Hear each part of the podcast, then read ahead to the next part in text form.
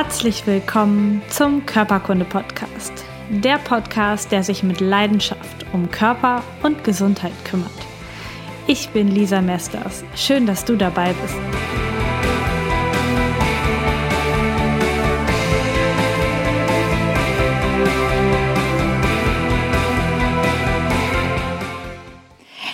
Willkommen beim Körperkunde Podcast. Schön, dass du dabei bist. Herzlich willkommen auch im Frühling. Heute sind es muckelige 15 Grad gewesen hier bei mir und morgen wird es noch ein bisschen wärmer und sonniger. Ich freue mich total darauf.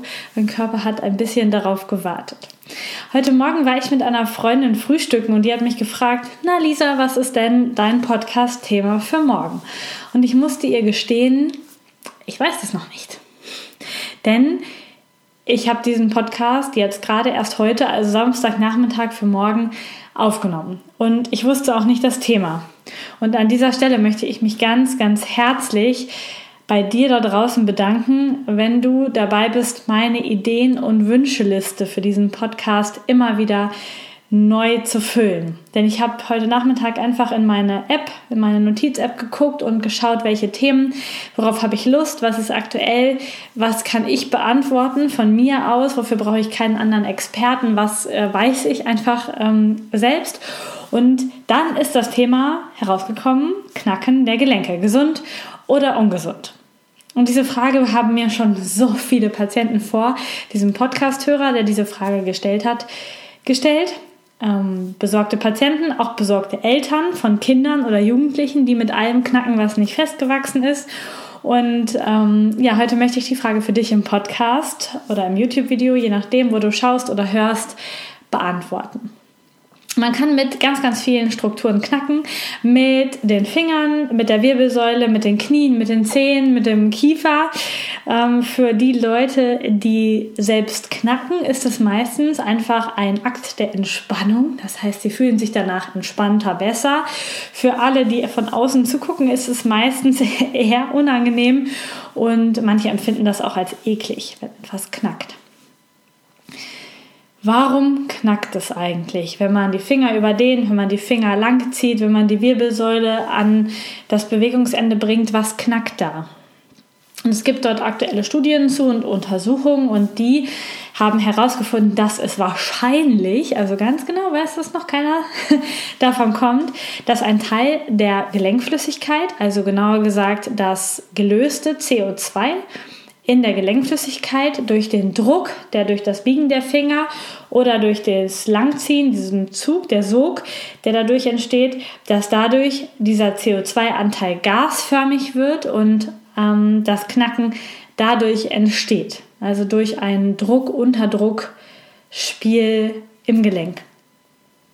Und das verursacht dann dieses knackende Geräusch. Gleichzeitig beantwortet die Frage, warum knackt es, beantwortet die Antwort auch die Frage danach, ist das schädlich? Und kann man dadurch wirklich Arthrose oder sogar Rheuma bekommen? Also ich habe schon viele Eltern gehört, die gesagt haben, hör auf damit, du bekommst deswegen Arthrose oder Rheuma in den Fingern. Und da kann ich ganz klar sagen, nein, Fingerknacken, Gelenkknacken gehört nicht zu den Ursachen von Arthrose oder Rheuma. Ähm, die Drohung ist genauso falsch wie wenn Eltern sagen, streck deinen Bauch nicht so raus, sonst bleibt er irgendwann so. Also es kann natürlich sein, dass dieses Kind irgendwann auch einen dicken Bauch kriegt, aber das liegt bestimmt nicht daran, dass ähm, er das rausstreckt, sondern an anderen Dingen. Warum werden jetzt Finger oder andere Strukturen so gerne geknackt von den Menschen, die das tun? Und wieso werden auch manche Menschen gerne geknackt? Zum Beispiel beim Physio oder beim Arzt wieder eingerenkt, in Anführungsstrichen. Das kommt daher, dass die Gelenke, die sich so anfühlen, als müssten sie jetzt geknackt werden, mit einem sehr hohen Druckgefühl ausgestattet sind und die Gelenkflächen tatsächlich mit Druck aufeinander sitzen. Ein normaler Ruhedruck ist braucht jedes Gelenk, aber wenn der ansteigt, dann hat man dieses Gefühl von Blockierung, von unangenehmem Druck. Und wenn dann die Finger geknackt werden oder die Rippen vom Physiotherapeuten oder weiß was ich, der Arzt irgendwie an einem rumdreht und zieht und das dann knackt, dann fühlt sich das für denjenigen, der geknackt wird, sehr entspannend an und lösend an. Das heißt, dass man sich danach für kürzere oder auch längere Zeit dann einfach entspannter fühlt. Und in den allermeisten Fällen kommt aber dieses Gefühl der, der Verspannung, dieses Druckgefühl dann wieder. Besonders wenn es um Fingerknacken geht, dann kennen die Menschen das, man knackt. Dann, man kann nicht direkt danach nochmal knacken, aber in ein paar Minuten oder auch ein paar Stunden geht das dann wieder. Es gibt aber auch Knackphänomene, die immer da sind, zum Beispiel am Zeh oder wenn du die Hüfte beugst und streckst oder das Knie beugst und streckst, dass es dann jedes Mal und immer wieder knackt. Meistens hat das dann damit zu tun, dass verspannte Muskeln oder Sehnen über Knochenvorsprünge reiben. Wir haben an vielen Knochen so kleine Vorsprünge, Ansatzstrukturen und wenn ein Muskel zu verspannt ist und der über diesen Knochenhubbel reibt, dann, dann haben wir so ein Knackgefühl. Das ist etwas anders als das Knackgefühl, wenn das mit dem Druck entsteht. Dafür ist es immer auslösbar und ohne Pause auslösbar. Zum Beispiel auch bei vielen Leuten, wenn die die Schultern so nach hinten kreisen und sie sich immer so ein Hubbeln spüren quasi, so ein so ein Knacken, dann sind das auch Muskeln, die dort über Rippenstrukturen oder über andere Strukturen so rüber reiben und das zeigt einfach, dass der Mensch dort sehr verspannt ist und dass er großer Spannung ist und meistens auch zu wenig Bewegung in dem Bereich hat. Ich habe ein Beispiel für dich, etwas, was in meiner Erfahrung in der Praxis relativ häufig vorkommt. Ein Patient, männlich, mit Blockierungsgefühl in der Brustwirbelsäule. Und der Bitte, ich möchte mal schauen, ob da nicht was ausgerenkt ist oder was blockiert ist. Und ich kann es ja nicht lassen. Ich gucke dann immer auch nach einer tieferen Ursache, ähm, warum das Ganze jetzt so ist. Ähm, und warum da so ein Blockierungsgefühl ist. Denn irgendetwas, eine andere Struktur muss ja dafür sorgen, dass sich die Brustwirbelsäule dort immer wieder so blockiert anfühlt oder tatsächlich blockiert ist. Besonders dann, wenn das entstanden ist über Nacht, wenn du morgens aufstehst und dann das Gefühl hast. Denn die Chance, ist verschwindend gering, dass du dich nachts irgendwie falsch gelegen hast oder falsch bewegt hast oder Zug bekommen hast. Du kannst dir vorstellen, dein Körper ist hochkomplex und super schlau. Der würde nicht die ganze Nacht in einer Position freiwillig liegen, wo er sich selber mit schadet. Das heißt, du drehst dich dann weg, legst dich anders hin, du blockierst dich nicht während des Liegens über Nacht, sondern es kann zum Beispiel daran liegen, dass ein Organ die ganze Zeit immer wieder meldet, dass es ein Problem hat an die Brustwirbelsäule und deswegen dieses Blockierungsgefühl, dieser Druck an den Gelenken, diese Verspannung entsteht. Und bei diesem Patienten war es nach ein bisschen Befragen und Fühlen des Bauches und des Zwerchfells, die ganz oft auch in der oberen Brustwirbelsäule ihre Probleme machen, habe ich dann ähm, sind wir auf den Magen gekommen und den habe ich dann behandelt und danach sollte sich der Patient aufsetzen und mal spüren und hat gesagt, jo, jetzt ist alles gut, ich habe kein Blockierungsgefühl mehr da, ich kann mich bewegen, es ist alles gut. Und trotzdem wollte er unbedingt noch, dass ich äh, einmal so eine Traktionstechnik mache, also ihn einmal so hochhebe, aus dem Sitzen hochhebe mit gleichzeitig mit Ein- und Ausatmung, um zu schauen, ob nicht noch etwas blockiert ist, ob nicht noch doch ein Wirbel rausgesprungen ist. Da sage ich gleich noch was zu.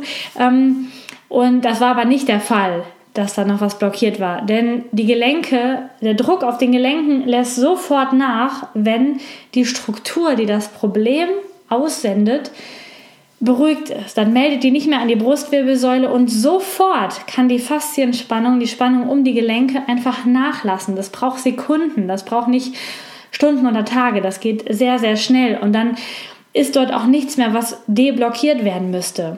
Im Umkehrschluss, wenn die Ursache dort bleibt und der Physiotherapeut oder der Arzt oder du selber nur die Blockierung löst, also immer wieder knack, knack, knack, knack, knack, alles knacken lässt und die Ursache aber bleibt, dann hast du nach ein paar Stunden oder nach ein paar Tagen genau das gleiche Gefühl wieder und immer und immer wieder, weil der Magen, der jetzt hier im Beispiel ursächlich war, ja immer weiter meldet und immer wieder diese Verspannung, dieses, ähm, diesen Druck im Gewebe aufbaut.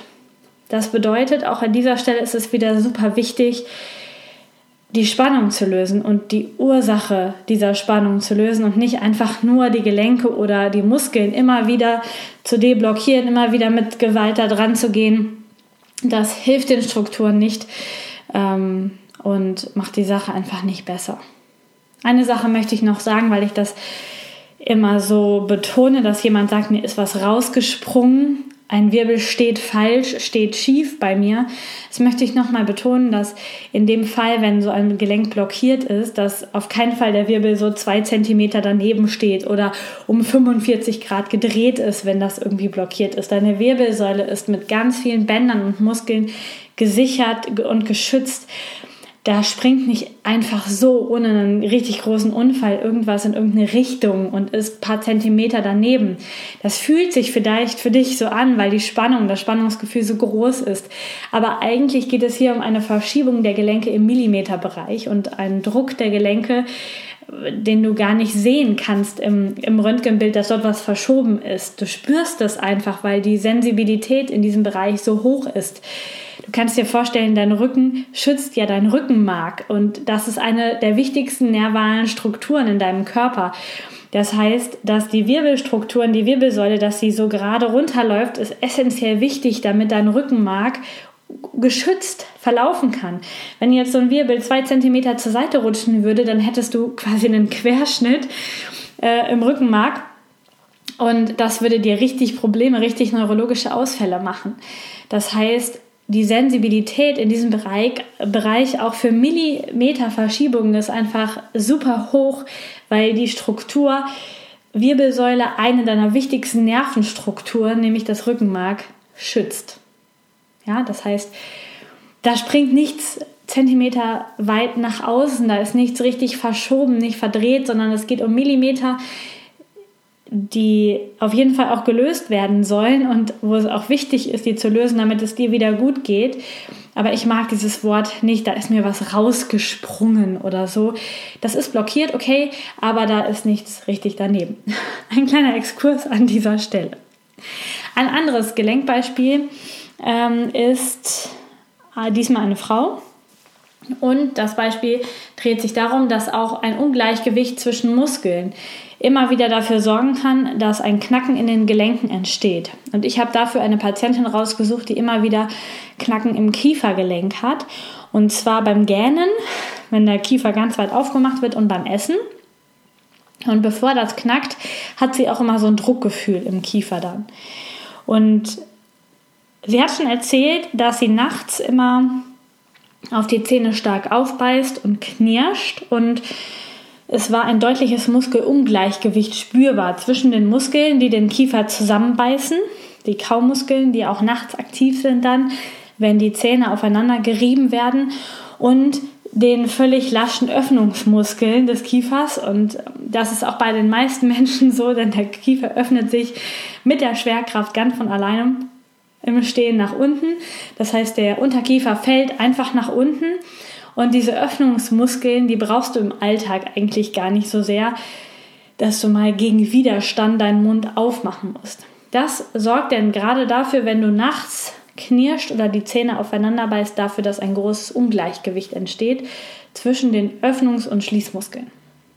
Und jetzt verstehe mich nicht falsch, bei dem Muskelungleichgewicht sind wir dann noch nicht bei der ganz tiefen Ursache. Denn die ganz tiefe Ursache dieser Patientin ist ihr Stress, ihr nicht verarbeiteter Stress ist die tiefe, ganz tiefe Ursache. Das heißt, wir sind hier auf einer psychosomatischen Ebene. Und trotzdem kann ich ihr jetzt helfen über dieses Muskelungleichgewicht, dass sie zumindest das Knacken und die Schmerzen beim Knacken los wird, um dann in Ruhe an der tieferen Ursache zu arbeiten, wo ich ihr jetzt primär als Physiotherapeut nur ein paar Tipps geben kann, aber die Behandlung an sich muss sie selbst oder mit jemandem anders durchführen. Das heißt, ich habe mit ihr dann gegen das Knacken, was auch auslösbar war, wenn sie den Mund weit aufgemacht hat, die Muskeln, die Kaumuskeln entspannt über Triggerpunktbehandlung von außen und von innen im Kiefer und also durch die Mundhöhle natürlich und wenn du wissen willst, wo die Triggerpunkte genau sind und wie man das macht, wie du das vielleicht auch selbst bei dir machen kannst, dann guck einfach mal bei den Podcast-Folgen über den Kiefer. Die sind ganz am Anfang dieses Podcasts, irgendwo unter den ersten zehn Folgen. Und dort findest du auch ein PDF, was du dir runterladen kannst, wo die Triggerpunkte eingezeichnet sind und wo auch drin steht, wie du die wie lange drücken musst, damit du deine Muskeln selbst entspannen kannst vom Kiefer. Das habe ich also mit ihr gemacht und ihr das auch gezeigt, damit sie das zu Hause weitermachen kann. Und dann sollte sie gleichzeitig noch die Öffnungsmuskeln trainieren. Das heißt, mit Widerstand der eigenen Hände den Unterkiefer öffnen. Auch diese Übung findest du in dem Kiefer-PDF. Und als wir das hier in der Behandlung gemacht haben, war danach schon das Knacken nicht mehr auslösbar. Das heißt, durch die Behandlung hat sich dieses Muskelungleichgewicht erstmal behoben. Natürlich, wenn sie jetzt eine Nacht schläft und wieder nur drauf beißt, hat sie am nächsten Tag oder spätestens am übernächsten Tag das Knacken wieder, da ja die Ursache noch nicht behoben ist. Ich habe ihr das aber deutlich gesagt und ihr gesagt, dass sie diese Entspannungstechniken immer weiter fortführen muss für den Kiefer mit den Triggerpunkten und dem Training. Und gleichzeitig darf sie jetzt an der tieferen Ursache, an ihrem Stress arbeiten und den wirklich loswerden, damit sich auf lange Sicht auch die Problematik dann erledigt.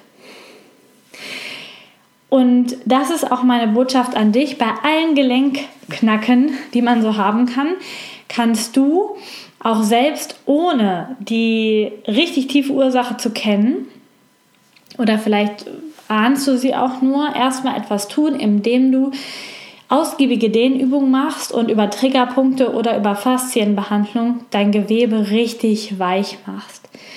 Das heißt, du kannst dein System an der Stelle, wo das Problem auftritt, andersrum beeinflussen, auch ohne dass du die genaue Ursache kennst. Ich nehme dazu nochmal das Beispiel mit dem Mann mit der Brustwirbelsäule, der das Druckgefühl hat.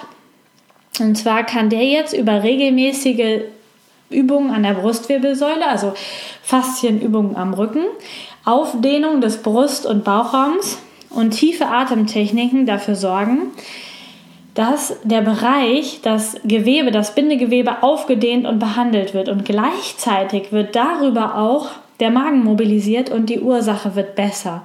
Und es gibt so, ein, so eine Rückinformation über das Gewebe. Das heißt, du kannst vielleicht nicht direkt an der Ursache was drehen, sondern außen von den schmerzenden Strukturen her arbeiten. Aber wenn du das lange noch durchziehst, dann kannst du auch dadurch nachhaltig eine Besserung erzielen. Also wenn du zum Beispiel Knacken im Nacken hast, dann kann es dir helfen, wenn du die Nackenmuskeln dehnst und mit ähm, Faszienrollen und Kugeln bearbeitest und gleichzeitig eventuell auch noch die Stützmuskulatur von Arme und Schultergürtel, also die Gegenspieler der Nackenmuskeln auftrainierst, also kräftigst.